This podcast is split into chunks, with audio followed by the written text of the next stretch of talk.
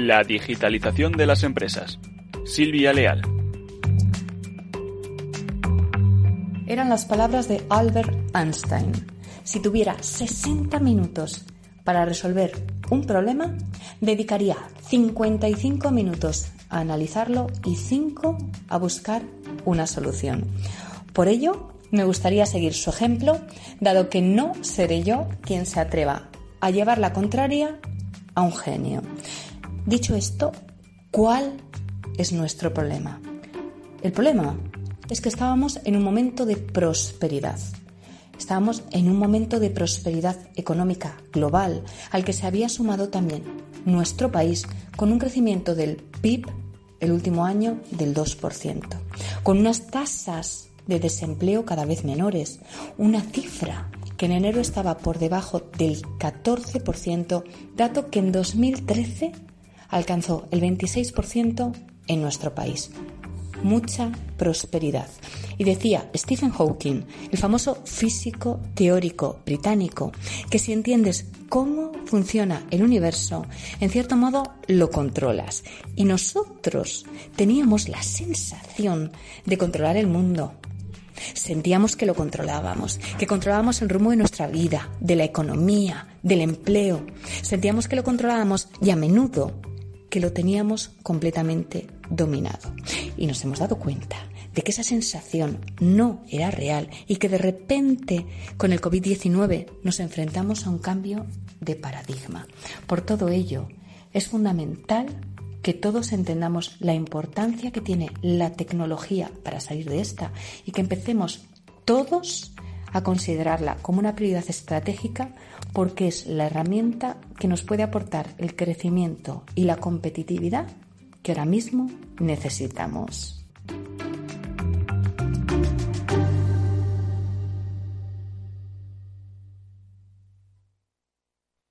Neynor Homes les ofrece inversión inmobiliaria con Meli Torres.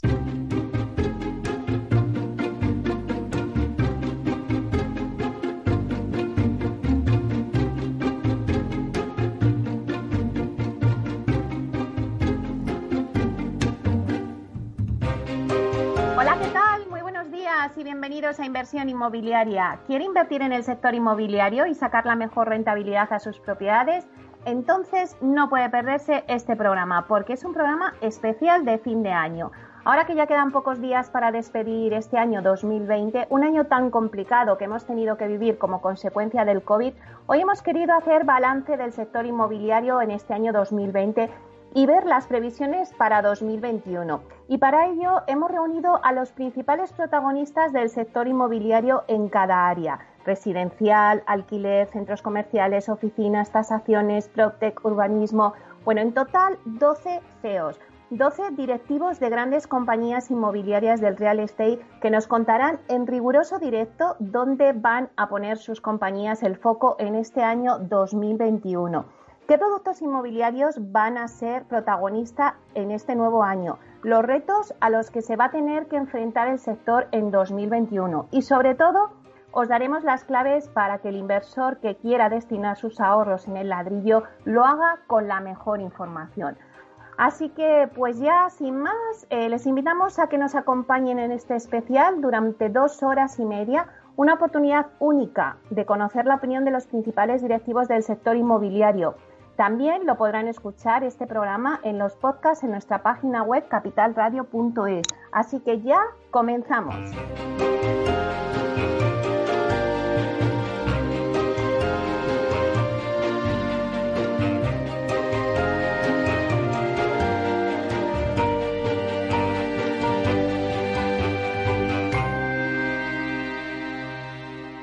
Idealista te ofrece la noticia de la semana.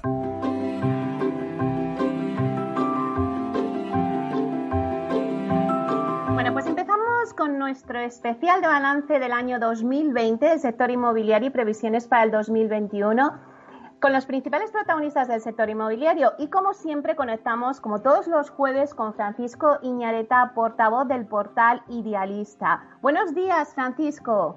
Muy buenos días, Meli, ¿cómo estás? Bueno, pues hoy las noticias va a ser ese balance que nos hacéis eh, desde Idealista del año 2020 y las previsiones del 2021. ¿Qué te parece? Madre mía, Meli, vaya año. Hemos acumulado papel higiénico, hemos aceptado retos, hemos acudido a videollamadas por encima de nuestras posibilidades, hemos hecho pan en casa y desde luego lo que no hemos hecho ha sido faltar ni un solo día a nuestra cita semanal con el mercado inmobiliario en Capital Radio. Así que bueno, mira, estamos en un mundo, la verdad, eh, extremadamente cambiante. Cualquier incertidumbre lleva instalada entre nosotros desde el mes de marzo. En este tiempo, cualquier previsión, lo hemos visto, tenía una dilación de pocos días y enseguida se ha convertido en papel mojado. Aún así, he aceptado otro reto más, Meli, y desde Idealista hemos querido recopilar nuestro análisis del momento, de este momento en el que estamos, de cómo hemos llegado hasta aquí y cuál podría ser el futuro inmediato del mercado. Eso sí, te lo digo con mucha cautela, porque como te decía, la incertidumbre lleva instalada entre nosotros desde el mes de marzo y todo puede, cambiar en cualquier momento. Si te parece, empezamos con las transacciones. Mira, las compraventas han caído de forma abrupta durante 2020, en primer lugar por el cierre de los mercados durante el confinamiento y después, posteriormente, con el aplazamiento de las operaciones. A pesar de que la demanda se mantiene muy viva, hay muchas decisiones de compra que se han pospuesto y es más que probable que se trasladen al próximo ejercicio. Así que durante 2021 podríamos asistir a un repunte en el número de operaciones de compraventa y es de esperar que se alcancen los niveles prepandemia. Y si hablamos de hipotecas, en cuanto a financiación, pues parece que las entidades financieras mantienen su competencia para conceder hipotecas, lo que junto a la caída del Euribor, pues establece los tipos de interés en mínimos históricos y podría adelantar un 2021 pues con una batalla de hipotecas con condiciones muy favorables para los compradores. Vamos a hablar de una cosa que nosotros en Idealista controlamos muy bien, que son los precios de venta. Los precios de las viviendas en venta se han mantenido prácticamente estables durante todo el año. Los propietarios se han apoyado en lo coyuntural de la crisis y en la esperanza de una pronta recuperación, pues para mantener sus expectativas intactas y no tener que tocar el precio de la vivienda. Mira, solo Madrid y Barcelona los precios parecen haberse visto afectados con pequeñas variaciones negativas y bueno, nada hace pensar que esta tendencia vaya a cambiar en los próximos meses, a pesar de las perspectivas de muchos analistas de futuras y drásticas caídas. Nosotros pensamos que el entorno socioeconómico pues podría producir justo ese efecto contrario, una ralentización de las caídas y un ajuste a larga, al alza a lo largo del próximo ejercicio. Es verdad es verdad que este punto puede resultar un poco paradójico, pero bueno, eh, si te fijas, la fortaleza actual de los bancos, la actuación de los bancos centrales, la inyección millonaria prevista y el hecho de que la vivienda, como bien sabes tú por tu programa, sea contemplada como un valor refugio, pues nos hace pensar que los precios podrían mantener esta tendencia de pequeñas subidas al alza, ¿vale? Respecto al alquiler, pues los principales mercados han experimentado caídas en el precio de sus viviendas. ¿Por qué? Pues porque ha habido un importantísimo incremento de la oferta disponible, que en algunos mercados se ha más que doblado. Estamos hablando de los mercados, por ejemplo, de Madrid, de Barcelona, de Málaga, de Palma. La explicación al aumento del stock se puede achacar principalmente al parón provocado por el confinamiento, cuando durante tres meses no se cerraron apenas operaciones de alquiler y las viviendas se fueron acumulando en la base de datos idealista. Este proceso de embalsamiento fue más rotundo en los mercados más dinámicos, en los que la rotación de viviendas era mucho más elevada mientras que en aquellos mercados, pues con poco movimiento, apenas han sentido el parón del confinamiento. A pesar de la dificultad de hacer previsiones, insisto, en mercados tan volátiles, pues es probable que la tendencia en el ajuste de los precios se mantenga en las principales capitales hasta, por lo menos hasta que se diluya el stock. En este escenario de precios de alquiler a la baja, pues sorprende el impulso que algunos grupos políticos, como hemos visto, están haciendo para controlar los precios del alquiler. Podríamos llegar a encontrarnos con que los precios fijados por las distintas administraciones estuvieran incluso por encima del precio de mercado. Una cosa un poco loca. ¿Qué ha pasado con la demanda? Porque es una cosa de la que se ha estado hablando durante todo este año. Uno de los principales cambios que ha experimentado el mercado durante este periodo de pandemia tiene que ver con las preferencias de la demanda. Durante el confinamiento, muchos españoles fueron conscientes de la carencia de sus hogares y de que preferirían vivir en zonas menos céntricas a cambio de disponer de más metros cuadrados, de más luminosidad, de jardines o terrazas. Además, una de las cosas que nos hemos dado cuenta es que el buen funcionamiento que está teniendo el teletrabajo en muchas empresas, pues posiblemente esté empujando también a muchos profesionales a plantearse establecer su residencia en municipios más pequeños, alejados de los grandes núcleos urbanos en todo caso, la verdad, no se puede hablar eh, de un éxodo, de un éxodo al, mundo rural, pero no cabe duda que el extrarradio y las coronas metropolitanas de las grandes ciudades pues se han puesto en el foco de interés de las personas que se plantean la adquisición de una nueva vivienda. Y ha habido una clave, eh, y también hemos hablado de, ella en este programa, es la clave tecnológica. La tecnología ha sido uno de los principales pilares en los que se ha apoyado el sector durante los meses del confinamiento. No solo se han desarrollado diferentes herramientas tecnológicas para adaptar eh, los servicios del mercado a la realidad, a la nueva normalidad, pues las videovisitas, firmas de contrato online, sino que además se han digitalizado procesos, por ejemplo, como el hipotecario, simuladores de hipotecas y compradores de ofertas, la firma digital para cumplir con los requisitos de protección de datos, gestores documentales o las APIs específicas del sector. Un compendio de tecnologías que suponen la base para el gran salto tecnológico que el mercado hipotecario necesita. Y ya para terminar, te diré que el anuncio del inminente comienzo de la vacunación, pues parece que nos da un poco de esperanzas en lo que se refiere a las expectativas para el sector. Yo, Meli, en lo personal, la verdad, te lo digo, lo sabes tú, lo sabes Félix, que me coge el teléfono y me pincha en la mesa, nada me apetecería más que poder estar pronto, ojalá que muy pronto, en vuestro estudio, sentado en vuestra mesa, ofreciendo a tus oyentes pues la información del sector de toda la semana. Pero bueno, que mientras esto ocurre desde aquí, hoy desde las oficinas de Idealista, os deseo a, los oyentes y a todo el equipo que hace posible el programa unas muy felices, me temo que muy contenidas también fiestas y un increíble año 2021 eh, que nos lo merecemos y que no nos falte la salud ni el optimismo, Meli. Claro que sí. Pues muchísimas gracias, Francisco, por este análisis. Solo puedo darte las gracias por estar ahí cada jueves dándonos las noticias a pesar de la pandemia. Y te deseo a ti y también a todo el equipo de Idealista lo mejor para el 2021. Muchísimas gracias. Gracias a vosotros siempre. Un abrazo. Hasta pronto.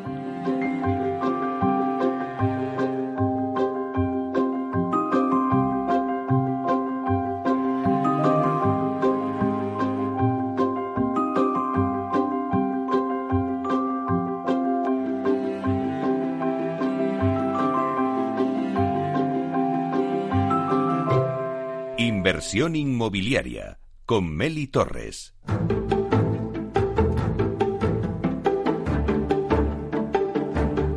Bueno, pues seguimos con nuestro especial de balance de año 2020 del sector inmobiliario y previsiones para el 2021 con los principales protagonistas del sector inmobiliario. Y vamos ahora con uno de los grandes, con David Martínez, consejero delegado de AEDAS Homes. Buenos días, David.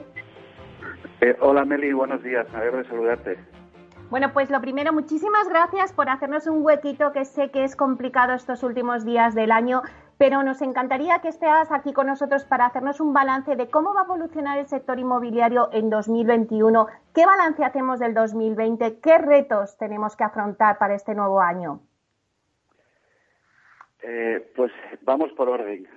Eh, mira, mm, el año 2020 ha sido una montaña rusa de emociones para todos. Empezamos el primer trimestre con mucha actividad y, buenas perspectivas, dando continuidad a un buen 2019. El segundo trimestre pues ha sido un shock eh, para toda la actividad, toda la economía en general y por supuesto nuestro sector, donde vimos una paralización de la actividad durante algunos eh, meses. De hecho, abril y mayo prácticamente no tuvieron no tuvieron ventas. Y luego, en cambio, encontramos un tercer trimestre con un rebote con una gran fuerza, relanzamiento de proyectos que se habían suspendido, incremento de la actividad comercial e incluso ventas récord durante los meses de julio y agosto. Agosto del 2020 ha sido para nosotros, para nosotros, para Eras Homes, récord histórico. Nunca se habían vendido tantas, eh, tantas viviendas. Y luego el cuarto trimestre ha sido un, trimestre, o está siendo un trimestre de normalización. Continuamos con nuestra actividad, entregamos las viviendas que estaban previstas, lanzamos eh, nuevos proyectos al mercado conforme a los planes originales que, teníamos y estamos retomando la, compra de suelo de forma selectiva, como siempre hemos hecho. En definitiva, y desde el punto de vista de nuestra compañía de Adas Homes, a pesar del, del, del, COVID, seguimos cumpliendo nuestros objetivos. Ya tenemos terminadas prácticamente todas las viviendas que entregaremos eh, este año, que finaliza para nosotros el 30 de marzo del 21 y todos los proyectos previstos para el año siguiente están en, construcción, con lo cual las perspectivas son buenas. La vivienda ha demostrado ser eh, un activo muy resiliente ante esta eh, situación de la pandemia que hemos vivido. ¿Qué retos tendrá, decía antes eh, David, qué retos tendrá que afrontar el sector en este nuevo año? Porque me estás diciendo que la vivienda, bueno, pues al final ha sido protagonista y no ha salido mal parada, pero ¿qué retos tiene que afrontar el sector? Pues mira, el 2021 va a ser un año de transición, de recuperación de la confianza. La demanda de vivienda irá creciendo a lo largo del año con la mejora de las perspectivas económicas y la inyección de fondos de, la Unión Europea. Eh, como retos, yo identifico dos. Por un lado, tenemos que facilitar el acceso de la vivienda a las generaciones jóvenes, ya sea en propiedad o en alquiler. Es absolutamente esencial para que podamos construir una sociedad equilibrada. Iniciativas de estímulo de la demanda, eh, como la ayuda a la compra, el Help to Buy, del que se viene hablando, o de incremento de la oferta, como eh, la puesta eh, de suelos públicos ociosos a disposición de los promotores en régimen de concesión de derechos de superficie, pueden ser muy buenas iniciativas para permitir que podamos hacer vivienda para, para esas generaciones jóvenes, que si no tienen una vivienda no podrán eh, crear un hogar y, muchos de ellos tendrán la tentación de, buscar su futuro en otros sitios. Eh, ¿no? ¿no? queremos eso, sino todo lo contrario, queremos que se desarrolle profesionalmente en nuestro país y para eso necesitamos entre el sector público y, el sector privado el proveerles de vivienda. Eso sería el primer reto y el más importante. Y en segundo lugar, desde la industria necesitamos seguir implementando nuevos eh, y métodos eh, nuevos modernos métodos de, construcción que sustituyan eh, la construcción tradicional y artesanal. Ya vimos en el 18 que cuando se incrementaba la demanda de vivienda, cuando empezábamos a lanzar muchas promociones, el sector de la construcción, especialmente el de la edificación, no nos podía responder y experimentamos incrementos muy significativos de los costes de construcción. Realmente el sector hoy por hoy no tiene capacidad de hacer más de 80 o 90 mil viviendas. Si vamos a ir a una velocidad de crucero en el medio plazo por encima de las 100.000, necesitamos buscar soluciones a, las eh, formas tradicionales de construir y eh, ayudar a esa transición, eh, a esa modernización de la, de la industria de la, de la construcción. Esos, en mi opinión, son dos retos a medio y largo plazo importantes que tenemos que seguir impulsando durante el, durante el año 21. Y David, ¿dónde va a poner el foco eh, AIDAS Homes en 2021? Bueno, mm, eh, nosotros afortunadamente hemos podido seguir ejecutando el plan que teníamos previsto con el shock del, del mes de marzo y abril de este año, pues eh, afortunadamente fue, un shock reducido y eh, pudimos recuperarnos y seguimos eh, cumpliendo los objetivos que nos marcamos. Este año entregaremos alrededor de 2.000 viviendas, el año que viene 2.500, de las cuales más de un 60% están ya vendidas. Seguiremos haciendo una compra selectiva de, suelo, como hemos venido haciendo desde el principio, en aquellas ubicaciones donde exista una, eh, demanda insatisfecha. Eh, yo creo que básicamente va a ser un año para la vivienda de reposición y para la vivienda en alquiler. El segmento de tickets más bajos posiblemente se desplace hacia el alquiler y por eso estamos viendo eh, cómo están apareciendo eh, muchos eh, fondos interesados en explotar bien en alquiler. Eso nos permitirá proveerles a los fondos de producto acabado, destinado específicamente desde el principio y diseñado para el alquiler, y luego la vivienda de reposición, que aunque en términos de volumen es una cantidad pequeña, eh, de viviendas comparado con lo que se produjo en, otras épocas de nuestro, país, pues sigue siendo muy estable. Hemos visto que este año probablemente acabemos en, el entorno de las 50 o 55 viviendas entregadas, la gran mayoría vivienda de, reposición, y a pesar de haber pasado un año malo, a pesar de que las situaciones económicas no es la, óptica, no es la óptima, vemos que ese es el suelo. En España estamos viendo que pase lo que pase ahí, entre 40 y 50 mil viviendas nuevas que se entregan cada año. Por tanto, el año que viene veremos vivienda de reposición y veremos eh, vivienda en, alquiler principalmente. Entonces, ¿qué consejo le podemos dar al inversor en el 2021? ¿Es un buen año para invertir? Pues es un año magnífico. Mira, desde el punto de vista macro nos vamos a encontrar con que eh, la Unión Europea va a inyectar 140.000 millones, 70.000 en, en, recursos a fondo perdido y 70.000 en, en ayudas nos vamos a encontrar con España con eh, niveles récord de ahorro. En los peores años de la época de Felipe González teníamos una tasa de ahorro como la que estamos teniendo actualmente. Y una gran parte de ese ahorro, en cuanto mejoren las perspectivas económicas, va a ir destinada al consumo, como es natural y es propio de nuestra idiosincrasia, pero hay otra que va a ir destinada eh, a la vivienda. Y en la vivienda nos encontramos con un mercado que tiene una oferta muy reducida comparado con otros momentos, claramente eh, incapaz de satisfacer la demanda y en términos de demanda la capacidad de crecimiento es, eh, es enorme. por tanto, las perspectivas, las perspectivas son muy buenas para, para nuestro sector. Bueno, pues nos quedamos con esas buenas perspectivas. Muchísimas gracias, David, eh, por hacernos este análisis. Te deseo a ti y a todo el equipo de AEDAS Homes lo mejor para el 2021. Igualmente, muy felices fiestas para ti, tu equipo y todos nuestros clientes. Muchas gracias. Un fuerte abrazo. Hasta pronto.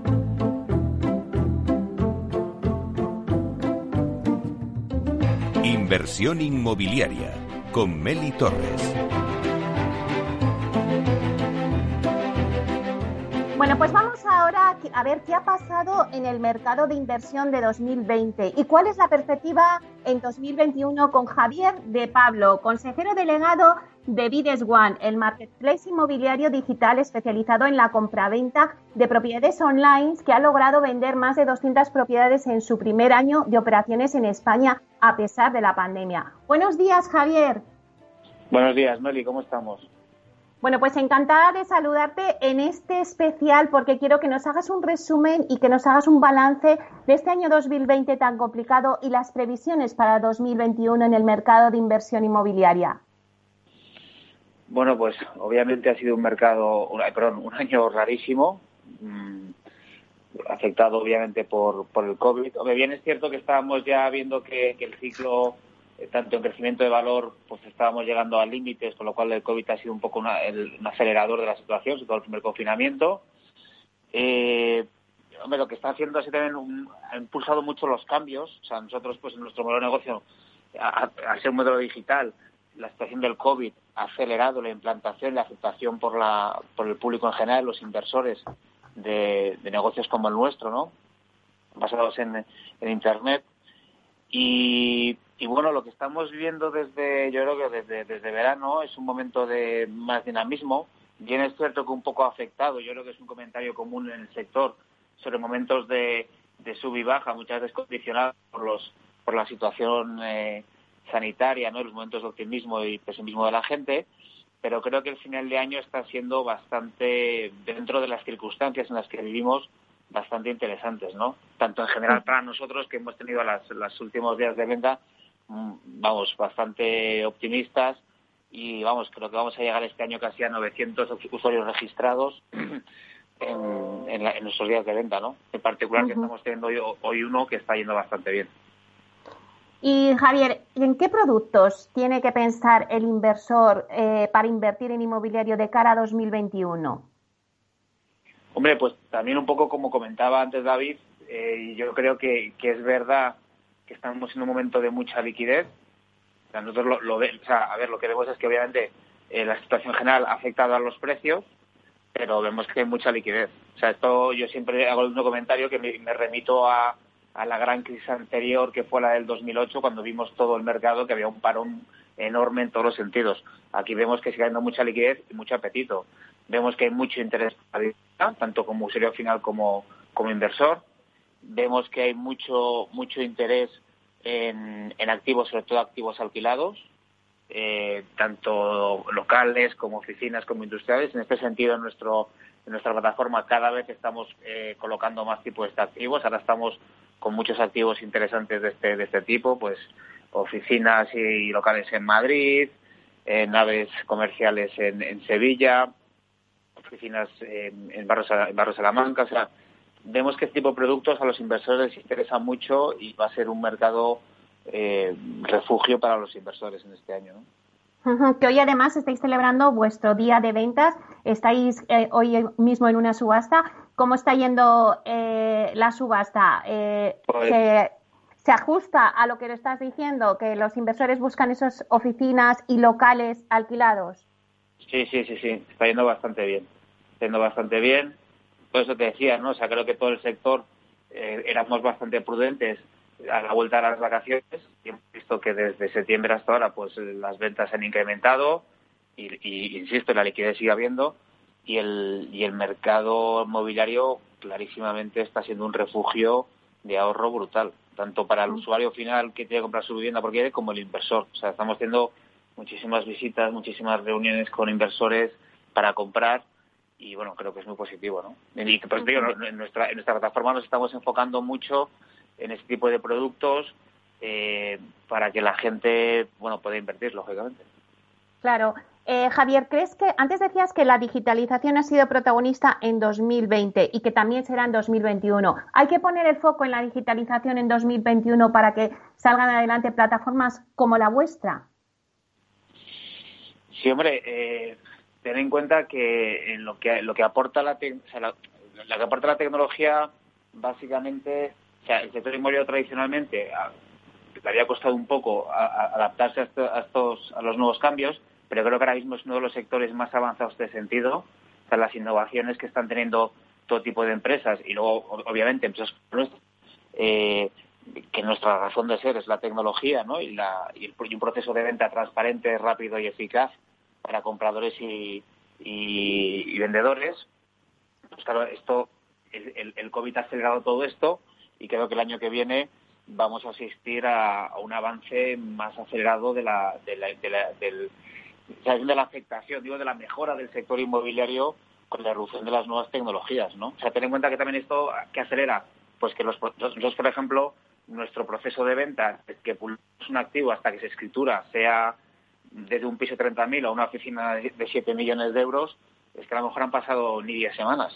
O sea, esto da una rapidez y una garantía del proceso, tanto a vendedores como a compradores, brutal. Y, que todo esto transcurra en un medio digital con nuestra web, que es hipertransparente, en el que todo el mundo puede ver qué es lo que está pasando. Desde el día de la subasta, propiamente dicho, hasta todo el tema de la información al que pueden acceder y pueden verlo sin ningún, sin ninguna cortapisa. Javier, para terminar, eh, de cara al 2021, ¿qué le diríamos al inversor? ¿Es un buen año para invertir en inmobiliario? Sí, absolutamente. Creo que es un año que va a ser muy interesante. También es verdad que la fiesta va a ir, si me permite la expresión castiza, va a ir por barrios, Meli, va a haber mercados más afectados que otros, pero desde el punto de vista de inversor y de comprador final, creo que es un año en el que va a seguir habiendo oferta, también un poco como comentaba antes David, eh, va a haber mercados más afectados y menos, y va a haber mercados en los que la oferta no va a ser muy alta, en el que, en, sobre todo, por ejemplo, lo que comentábamos antes, en las oportunidades de inversión, bueno, porque ahora todo el mundo, bueno, quiere bueno, pero a veces cuando hay producto muy bueno y eres un inversor a medio largo plazo, tienes que, ver que, oye, las oportunidades que hay buenas de ciertos activos luego desaparecen. O sea, pero creo que va a ser un año muy bueno para, para invertir Creemos que va a ser eh, un año bueno, se va a recuperar bastante la capacidad de inversión, que este año, lógicamente, se ha visto frenada, sobre todo por el primer confinamiento. Y bueno, somos bastante optimistas de cara al año que viene. Bueno, pues entonces no hay que perderse el portal de Vides One con todas las, las ofertas que vais poniendo. Muchísimas gracias, Javier de Pablo, por este análisis. Te deseo a ti y a todo vuestro equipo de Vides One lo mejor para el 2021. Muchísimas gracias, Meli, y un abrazo y felices fiestas a todos vosotros, a todo vuestro equipo que nos habéis acompañado desde el principio en España. Un abrazo muy fuerte. Hasta pronto. Hasta pronto, Meli.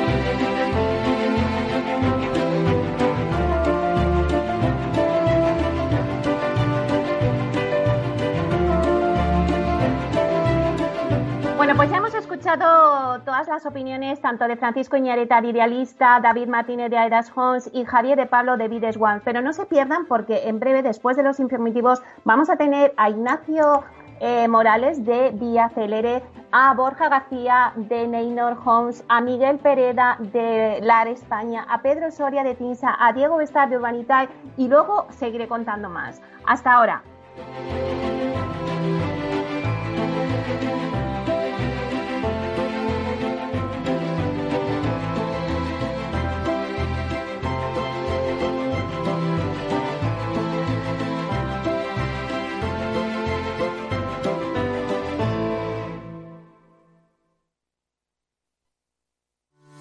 A la hora de invertir, la diferencia entre la convicción y la palabrería está en el grado de compromiso que eres capaz de asumir. El nuestro es este. En Finanbest solo ganamos si tú ganas primero. Conoce todas las ventajas del Result Investment. Tienes mucho que ganar. Finanbest, tú ganas.